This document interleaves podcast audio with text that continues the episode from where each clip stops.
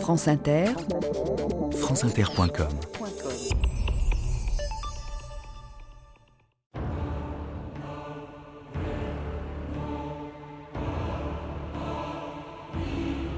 La théorie, c'est quand on sait tout et que rien ne fonctionne. La pratique, c'est quand tout fonctionne et que personne ne sait pourquoi. Einstein. «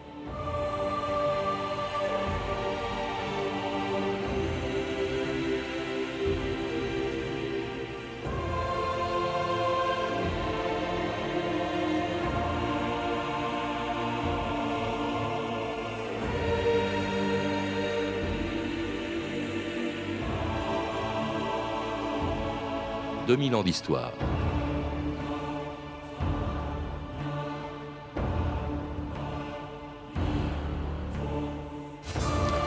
Qui aurait pu imaginer qu'en 1905, en écrivant sur un bout de papier E égale MC2, un obscur employé du bureau des brevets de Berne deviendrait un jour le savant le plus célèbre du monde? Moi, on m'acclame parce que tout le monde me comprend, disait un jour Charlie Chaplin à Einstein. Vous, on vous acclame parce que personne ne vous comprend. Mais si très peu de gens étaient capables de comprendre la relativité, cette fameuse équation, par laquelle Einstein avait établi qu'un peu de matière pouvait libérer une énorme quantité d'énergie, tout le monde savait qu'avec elle, il avait bouleversé l'histoire de la physique et celle du XXe siècle, pour le meilleur et pour le pire, puisqu'il avait ouvert la voie à l'invention de la bombe atomique. Mais il fut aussi le premier à en dénoncer les dangers jusqu'à la fin de sa vie, le 18 avril 1955. Albert Einstein, dont on dira qu'il fut le plus grand savant de notre époque, vient de mourir à 76 ans aux États-Unis, où il s'était installé voici 25 ans. C'était un homme déjà universellement célèbre qui y était arrivé en 1930, abandonnant Berlin, d'où la menace du nazisme naissant l'éloignait avant de le bannir définitivement. À 26 ans, n'avait-il pas révolutionné le monde avec sa théorie de la relativité Ne devait-il pas être à l'origine de la science atomique Et cette voix qui prononçait voici 25 ans son adieu à l'Allemagne demeure, maintenant qu'elle s'est tue, infiniment émouvante. Freundlichkeit, die mir hier von allen Menschen zuteil wurde, kannte keine Grenzen. Herzlichen Dank und auf Wiedersehen. Einstein est mort, il demeurera dans les mémoires comme l'égal des plus grands esprits. Laurent Lemire, bonjour. Bonjour. Vous le rappelez dans un livre qui vient de sortir chez Perrin, Le siècle d'Albert Einstein. Jamais sans doute de son vivant, un savant n'a été aussi célèbre ni aussi populaire que lui. Et cela grâce à une formule qu'aujourd'hui encore peu de gens sont capables de comprendre. E égale MC2. C'est plus d'ailleurs qu'une équation, dites-vous, c'est la signature du XXe siècle. Oui, parce que c'est l'équation la, plus célèbre de toute la physique. Euh, tout le monde la connaît, même si effectivement tout le monde ne la comprend pas. Et derrière cette équation, il y a l'idée que la science renferme quelque chose de merveilleux, de fantastique, euh, de mystérieux, cette possibilité de dégager une énergie incommensurable et derrière ça, il y a aussi l'autre face de la science, c'est-à-dire la destruction. C'est-à-dire que euh, on s'aperçoit qu'à la fois la science peut être généreuse, apporter euh, du bien à l'humanité, mais aussi détruire la civilisation. Alors cet homme qui a bouleversé la science, ce qui a été le premier scientifique people, hein, dites-vous, de l'histoire, le dernier d'ailleurs peut-être aussi, nous y reviendrons, il est né à Ulm, en Allemagne, en 1879, et rien ne le prédisposait à devenir le grand scientifique qu'il est devenu. Vous dites même, Laurent Lemire, qu'il n'a pas parlé avant l'âge de 7 ans. Oui, on a même parlé à son propos d'un certain autisme. Il faut rappeler qu'il est dans une famille où, malgré tout, on, est dans la technologie, dans l'invention. Les parents ont une petite entreprise euh, électrochimique. Donc, on est quand même dans la, à la frontière de la science. Mais c'est vrai que c'est quelqu'un de, de très mutique, euh, qui ne dit rien. N'aime pas l'école, pas sa discipline. Il n'aime pas l'école, il ne dit rien, il observe beaucoup. Alors ça, ça sera un, de ses grands talents, c'est d'observer euh, ce qui l'entoure. Et effectivement, à l'âge de, 5 ans, ce garçon qui ne dit rien est fasciné euh, par une boussole qu'on lui offre. Et il se pose une question, pourquoi l'aiguille donne toujours la même direction. Donc on a déjà cette volonté de, de, comprendre ce qui se passe. Et ça, on appelle ça le premier miracle. Et à 12 ans, Deuxième miracle, ce garçon qui ne dit rien euh, a un précepteur et il se met à lire euh, Euclide, les éléments d'Euclide, c'est-à-dire il entre dans la géométrie à l'âge de 12 ans. Alors cela dit, il fait des études assez, assez moyennes et puis il veut, il tient absolument à entrer dans une grande école euh, en Suisse. C'est le Polytechnicum de Zurich. Il échoue une première fois et puis finalement il réussit à y entrer, Laurent Lemire. Oui, parce que le, Polytechnicum euh, de Zurich est un établissement, ça serait un peu comme notre école polytechnique en France, un peu particulière où justement on peut, on a un enseignement de très grande qualité, mais une discipline euh, assez euh, lâche, on va mmh. dire. Et ça convient très bien au personnage d'Einstein qui refuse toute discipline. D'ailleurs, il y a des scènes, quand il était jeune, il, balance à un moment donné une, une, chaise à son institutrice, à la face de son institutrice, parce qu'il ne supporte pas l'autorité, aussi mmh. bien du côté militaire que euh, pour l'éducation. Alors il sort de ce Polytechnicum de Zurich, puis trouve un emploi ou des emplois modèles. Je crois qu'il est, il est précepteur au début. Et puis alors il, il trouve un emploi comme expert technique de troisième classe au bureau des brevets de Berne. Et c'est là qu'à 26 ans, en 1905, eh bien, il découvre la relativité. Et puis alors cette formule, E égale mc2, qui allait bouleverser l'histoire de la physique et dont Einstein s'expliquait lui-même, dont il expliquait lui-même l'importance, beaucoup plus tard en 1948.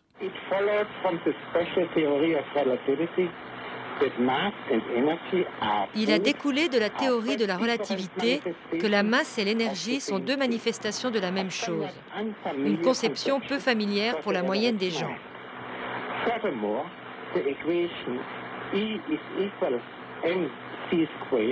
En outre, l'équation E égale mc2 selon laquelle l'énergie est égale à la masse, multipliée par le carré de la vitesse de la lumière, a prouvé qu'un peu de matière peut être convertie en très grande quantité d'énergie et inversement.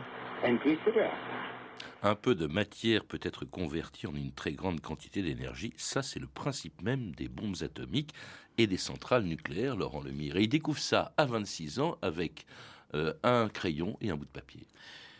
Oui, il, est, il a 26 ans, il est seul, il a un crayon, un bout de papier, il révolutionne la physique parce qu'il y a effectivement E égale mc2, la relativité, la relativité générale. Un peu plus tard, euh, il découvre aussi euh, l'effet photoélectrique, il analyse le mouvement brownien des particules et il reprend les théories euh, de Max Planck qui a découvert les, les, les quantas, donc il s'intéresse à la mécanique des atomes de lumière. Hein, voilà, des, voilà, des atomes de lumière. Voilà, donc tout ça dans la, dans la même année à 26 ans. L'année du miracle. L'année du miracle, absolument. Mais lui n'avait pas, euh, dans un premier temps, envisagé la fabrication d'une bombe. C'est-à-dire que euh, cette équation, effectivement, permet, euh, enfin, explique qu'on peut libérer une, énergie incroyable, incommensurable à partir d'une toute petite quantité de matière, à condition que cette matière soit fissible, c'est-à-dire que ça marche pour le plutonium, l'uranium, mais pas pour le plomb. Alors ça, ce sont des travaux qui sont publiés dans une revue à laquelle d'ailleurs et auquel personne n'attache une grande importance. Au début, personne ne mesure l'importance des découvertes d'Einstein, Laurent Lemire. Non, grande revue scientifique qui est quand même l'équivalent de ce que pourraient être euh, les comptes rendus de l'Académie euh, des sciences. Euh, donc, à 26 ans, pouvoir publier dans les Annalen der Physik, c'est quand même important. Mais personne n'y attache vraiment d'importance parce que personne ne les comprend. Hmm. Alors s'il y a quand même quelqu'un euh, qui est euh, justement euh, l'inventeur ou le père de la théorie des quantas, hein, c'est-à-dire de ces atomes de lumière, qui est Max Planck et qui dit si, comme je l'attends, la théorie d'Einstein est confirmée, on le tiendra pour le Copernic du XXe siècle. Car effectivement, tout ça, tout ce que découvre Einstein, c'est de la théorie, c'est pas encore de la pratique. Mais justement, on va valider, on va prouver les découvertes d'Einstein. Ben, c'est là justement où, euh, à mon sens, c'est l'un des, grands créateurs du XXe siècle, mais un créateur scientifique. Et la, différence entre le créateur scientifique et le créateur artistique, c'est que le scientifique a besoin d'une validation par l'expérience. Et Einstein, dans euh, son petit bureau à Berne, réinvente la physique, et tout ça va être validé par des expériences notamment à la fin de la, de la Première Guerre mondiale.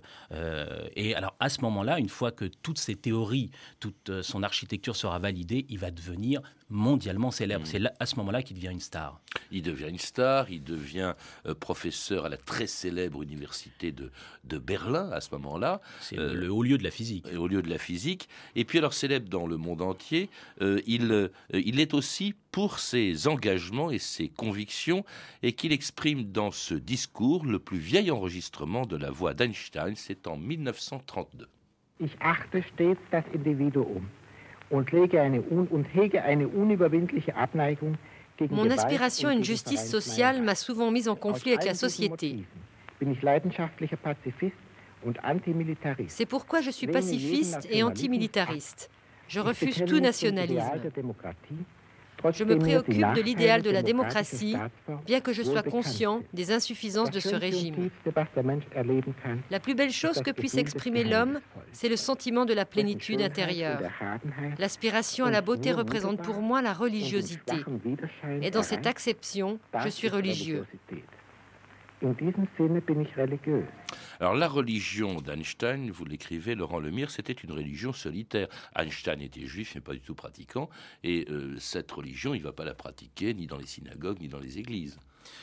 Non, d'ailleurs, euh, quand il était jeune, il a été élevé dans une école catholique. Ça, c'était la volonté de, d'insertion de, sa famille euh, dans, cette Allemagne euh, qui, bougeait pas mal. Euh, mais lui, effectivement, redécouvrira, disons, le judaïsme dans les, dans les années 20, mais ce ne sera jamais un, religieux. Alors certains ont dit que vers la fin de sa vie, il était un peu mystique. Alors peut-être qu'on peut considérer qu'il il avait ce, petit côté mystique, mais on peut le définir comme un agnostique, c'est-à-dire quelqu'un qui ne nie pas du tout on va dire une sorte de, transcendance. D'esprit supérieur, d'esprit supérieur infiniment supérieur, et qui serait au-delà de, toutes les connaissances que pourrait avoir un scientifique. Absolument. D'ailleurs, dans ses, dans, dans ses interviews, dans ses travaux, euh, il appelle euh, Dieu le vieux. Mmh. Euh, voilà, donc c'est lui l'architecte de l'univers. Et au fond, tout son travail consiste à comprendre comment le vieux s'y est pris.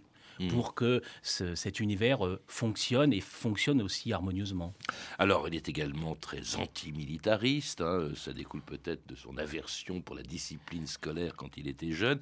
La vue d'un uniforme le rendait fou d'un uniforme, aussi bien euh, euh, à l'école que lors de défilés. c'est quelqu'un qui ne supportait pas l'embrigadement. Le, comprenait même pas qu'on puisse être militaire. Euh, il y avait un petit côté anarchiste chez lui. C'est un, c'est un rebelle. Et c'est peut-être aussi parce qu'il est rebelle et qu'il a voulu casser d'une certaine manière la tradition, et y compris la tradition de la physique classique, qu'il est arrivé à, créer toute cette théorie. Pacifiste également, et attaché, on l'a entendu, c'était en 1932 ce qu'on a entendu, à la démocratie. Alors ça peut paraître assez banal aujourd'hui, mais ça l'était moins, parce qu'en 1932, lui qui travaillait à l'université de Berlin, 1932, euh, c'était la veille de l'arrivée au pouvoir de Hitler, oui, il a été, était très conscient de ce qui se passait euh, euh, en Allemagne. Il a été lui victime euh, de l'antisémitisme montant en Allemagne. On a beaucoup dit aussi pour critiquer, y compris d'ailleurs de la part de physiciens allemands, de grands physiciens allemands qui ont eu aussi le prix Nobel, comme Lennart, que la théorie de la relativité c'était de la physique juive. Et ça, c'était pour mmh. mépriser, dire tout ça, c'est une, invention d'un seul gars. c'est absolument pas possible donc il a été victime de cela et euh, il a toujours soutenu la République de Weimar pensant qu'effectivement c'était un moyen pour l'Allemagne, après la, défaite de la Première Guerre mondiale, de s'en sortir. Il a, il a très bien vu ce qui allait se passer, la montée de, cette euh, folie meurtrière, de ce racisme euh, et euh, la montée au pouvoir d'Hitler. Et c'est pour ça qu'il est parti en 1933. En 1933, il connaissait déjà les États-Unis, s'était rendu à plusieurs bien reprises sûr, il pour des conférences, mais il, quitte définitivement l'université de Berlin, il démissionne justement, et il va s'installer à Princeton. D'ailleurs, beaucoup de savants juifs euh, qui travaillaient en Allemagne ont été chassés, ainsi en tout cas sont partis parce qu'on les accusait de faire de la physique juive, et c'est ainsi d'ailleurs que beaucoup d'entre eux, je pense à Léo Szilard, qui était un, savant hongrois, ou encore à Edouard Teller, qui sera le futur père de la bombe H.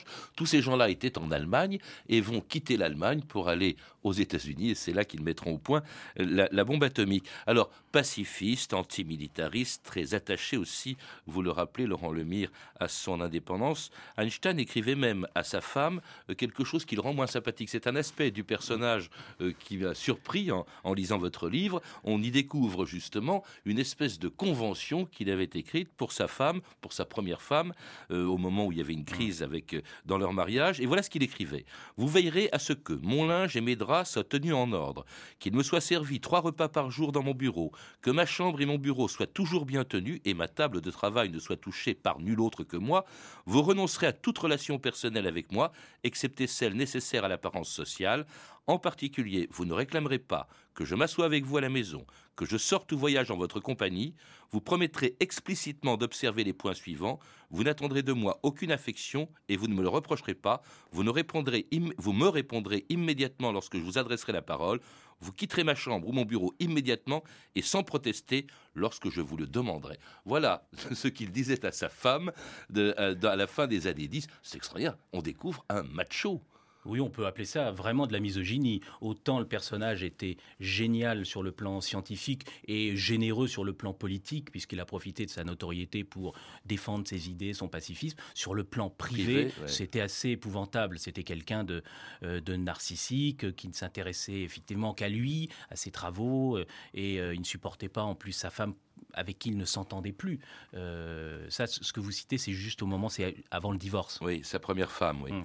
Mais alors, oui, bah, on dit même d'ailleurs, euh, enfin on sait, que euh, l'enfant qu'il avait eu hors mariage avant de l'épouser avec cette, cette première femme, eh bien que cette qui s'appelait Mileva Marit, je crois, cet enfant a disparu. On n'a jamais su ce qu'il était devenu. La petite Liserle, qui effectivement a disparu. On peut supposer qu'elle a été abandonnée et euh, qu'elle est morte vers 2-3 euh, ans, à 2-3 ans. Euh, mais il a eu des soucis avec aussi son, son, son fils, Édouard, qui, lui, a fini schizophrène et est mort en 1965 dans un asile à Zurich. Alors ça, on ne connaît pas cet aspect du personnage, on connaît plus le scientifique, le violoniste aussi, il était mm. passionné par la musique, ou encore l'homme paisible que euh, Léo Szilard avait euh, découvert aux États-Unis en train de pêcher en 1939. Léo Szilard qui avait donc fui le nazisme euh, en Europe et qui venait trouver Einstein à Princeton pour lui demander de signer une lettre demandant au président des États-Unis de financer le programme qui allait permettre la fabrication de la première bombe atomique. Excusez-moi. Nous cherchons Einstein. Il habite pas ici. Ah non, je regrette. Comment il est? Comme le bon Dieu. Le vieux pêcheur? Ah, il est là-bas. Oh, mon cher Léo, ça fait si longtemps. Dans l'uranium jusqu'au cou, à ce qu'il paraît. La bombe atomique est inévitable. La question est qui l'aura le premier? Hitler va exterminer tous les juifs. Il veut dominer le monde. On va rester assis dans notre tour d'ivoire jusqu'à ce qu'il ait les moyens de le faire J'ai abandonné le jardinage quand j'ai constaté que je coupais des vers de terre en deux. Qu'est-ce qu'on peut faire? Alerter Roosevelt. Lui demander de lancer un programme atomique. Avec une lettre signée de votre main, Albert. Alors il la lira. On doit choisir, Albert. Une bombe américaine ou une bombe nazie.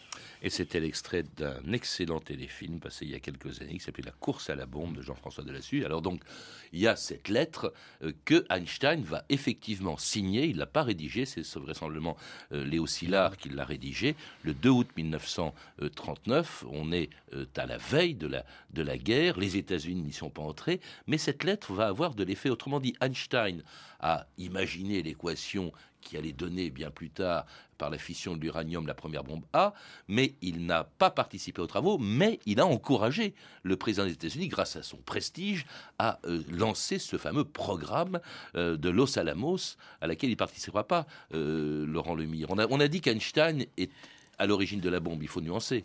Non, il n'est pas à l'origine de la bombe. Il est, il est celui qui va alerter effectivement le président Roosevelt que cette bombe peut être fabriquée par les, Allemands, parce que si effectivement une grande partie des physiciens euh, sont, ont, immigré euh, aux États-Unis, certains, et non des moindres comme Heisenberg, sont restés euh, en Allemagne, dans l'Allemagne nazie, et ont la possibilité, tout au moins intellectuelle, ils peuvent comprendre aussi comment ça fonctionne et peut-être mettre au point cette fameuse bombe. C'est un peu le rôle de l'intervention de Szilard.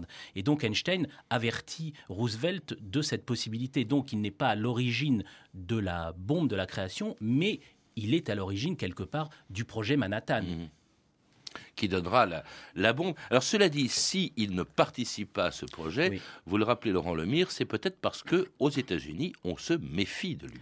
On se méfie de lui depuis ses, premiers, ses premiers voyages, parce qu'on le considère euh, comme un pacifiste, donc pacifiste un peu proche du communisme, tout ça n'est pas très loin, le FBI le traque, le poursuit, et jusqu'à la fin de ses jours, euh, il sera épié, on fouillera ses poubelles, on essaiera d'intercepter sa correspondance, et aujourd'hui on a le, dossier Einstein, le dossier du FBI qui a été déclassé, et ça, ça fait à peu près 5-6 000 pages. C'est gigantesque. Donc, euh, de tout, depuis euh, les, années, les années 20, à la fin des années 20, euh, effectivement, au moment de la guerre, il, est, il est déjà sérieusement, sérieusement épié par le FBI. Et pendant la guerre, il est effrayé. Hein. il apprend l'explosion de la bombe d'Hiroshima, puis de Nagasaki. Plus tard, il sera également effrayé par quelque chose d'encore plus puissant, c'est la bombe H que les Américains vont expérimenter à Bikini. Pour lui, c'est abominable.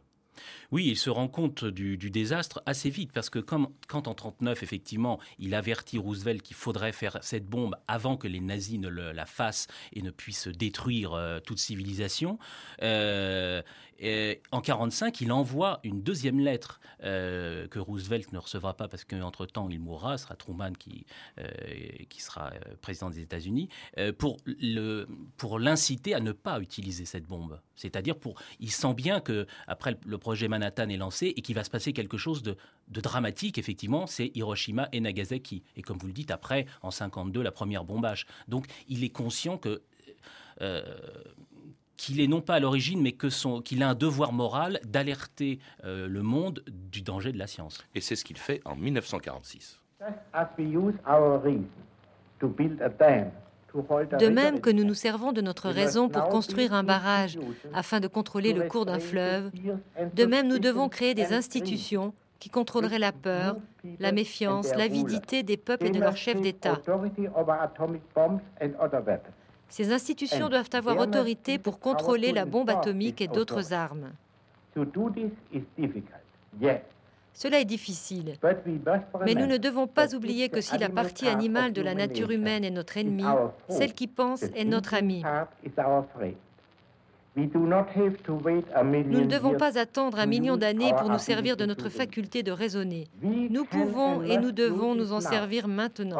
Sinon, la société humaine disparaîtra, peut-être à jamais, dans un nouvel âge d'obscurantisme.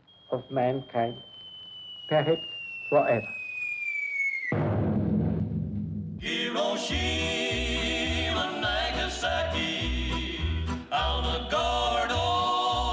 Bikini. I'm gonna preach y'all a sermon about old man Adam, that's me. I don't mean the Adam in the Bible, Adam. I don't mean the Adam that Mother Eve elated. I mean the thing that science liberated. The thing that Einstein says he's scared of. And when Einstein's scared, brother, you'd better be scared. So listen, folks, here is my thesis. Peace in the world or the world in pieces. Hiroshima, Nagasaki, Almagardo,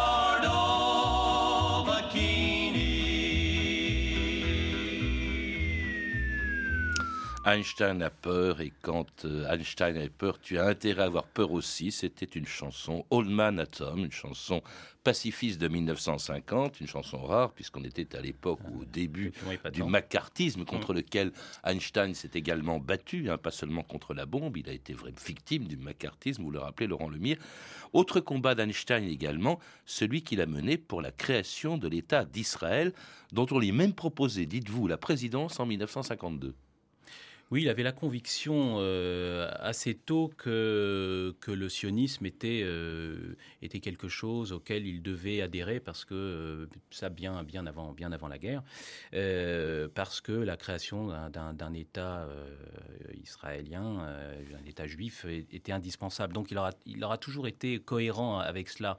Mais la manière dont les choses se sont un peu emmêlées dans les, dans les justement 1948, euh, et on lui a proposé en 1952 la, la présidence d'Israël, et il a refusé. Et il y avait une, il y a une phrase d'ailleurs de Ben Gurion qui dit mais qu'est-ce qu'on fait s'il accepte? Parce que ce personnage était, euh, était un peu, un peu rebelle, le, son côté pacifiste, et il avait expliqué que de toute façon la création de cet État ne pouvait pas se faire sans euh, la population arabe. Donc il a refusé. Il préférait d'ailleurs continuer ses recherches scientifiques pour découvrir rien que ça, une théorie générale expliquant l'ensemble des phénomènes physiques. Finalement, au fond, en une équation, tout le fonctionnement de l'univers, ce, qui, ce qui ne découvrira jamais, d'ailleurs ce que personne n'a réussi à découvrir depuis. Qu'est-ce qu'il a laissé sur le plan pratique, Laurent Lemire, Einstein? Parce que tout ce qu'il a fait, ce sont des théories. Sur le plan pratique sur le plan pratique, il a eu le prix Nobel en 1921 pour ça. C'est la découverte de l'effet photoélectrique grâce euh, auquel aujourd'hui on peut ouvrir à distance des portes de garage, euh, voilà, donc déclencher des mécanismes à distance. Et malgré tout, la théorie de la relativité qui concerne l'univers, le, cosmos, la manière dont, les astres euh, se déplacent, il y a une conséquence pratique à tout cela, c'est dans notre GPS, c'est-à-dire que le petit décalage entre le, ce qui se passe sur le satellite et ce qui se passe sur Terre cette petite correction qu'apporte la relativité nous permet d'avoir une précision extrême qu'on n'aurait pas sans cela. Et puis une autre façon de voir le monde euh, tel qu'on le voyait avant. Vous, le rappelez aussi, c'est peut-être ça qui fascine, c'est le dernier scientifique. Aujourd'hui, plus personne ne travaille comme Einstein. On est dans des laboratoires, on n'écrit plus, on ne travaille plus avec un crayon à bout de papier.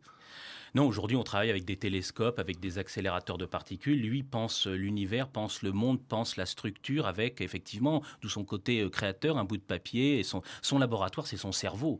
Donc, ça, c'est le dernier, le dernier grand. Euh, euh, grand scientifique, grand savant mondialement connu. Et aujourd'hui, on a plutôt des spécialistes qui essaient, encore aujourd'hui, de, de, comprendre et de travailler sur cette théorie. Merci Laurent Lemire. Pour en savoir plus, je recommande la lecture de votre livre, Le siècle d'Albert Einstein, un livre qui vient de paraître aux éditions Perrin. À lire également pour nos plus jeunes auditeurs une courte biographie d'Einstein de Brigitte Labbé et Michel Puech, publiée aux éditions Milan Jeunesse. Vous avez pu entendre une archive pâtée de 1955, issue du journal de votre année, édité en DVD aux éditions Montparnasse, ainsi qu'un extrait du téléfilm La course à la bombe de Jean-François Delassus et Alain Nistman. Vous pouvez retrouver ces références par téléphone au 3230 34 centimes la minute ou sur le site franceinter.com.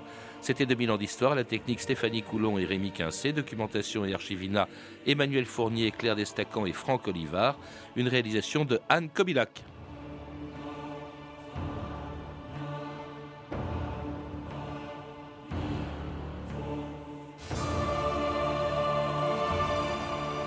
Demain, dans 2000 ans d'histoire, 27 mai 1968, il y a 40 ans, les accords de Grenelle.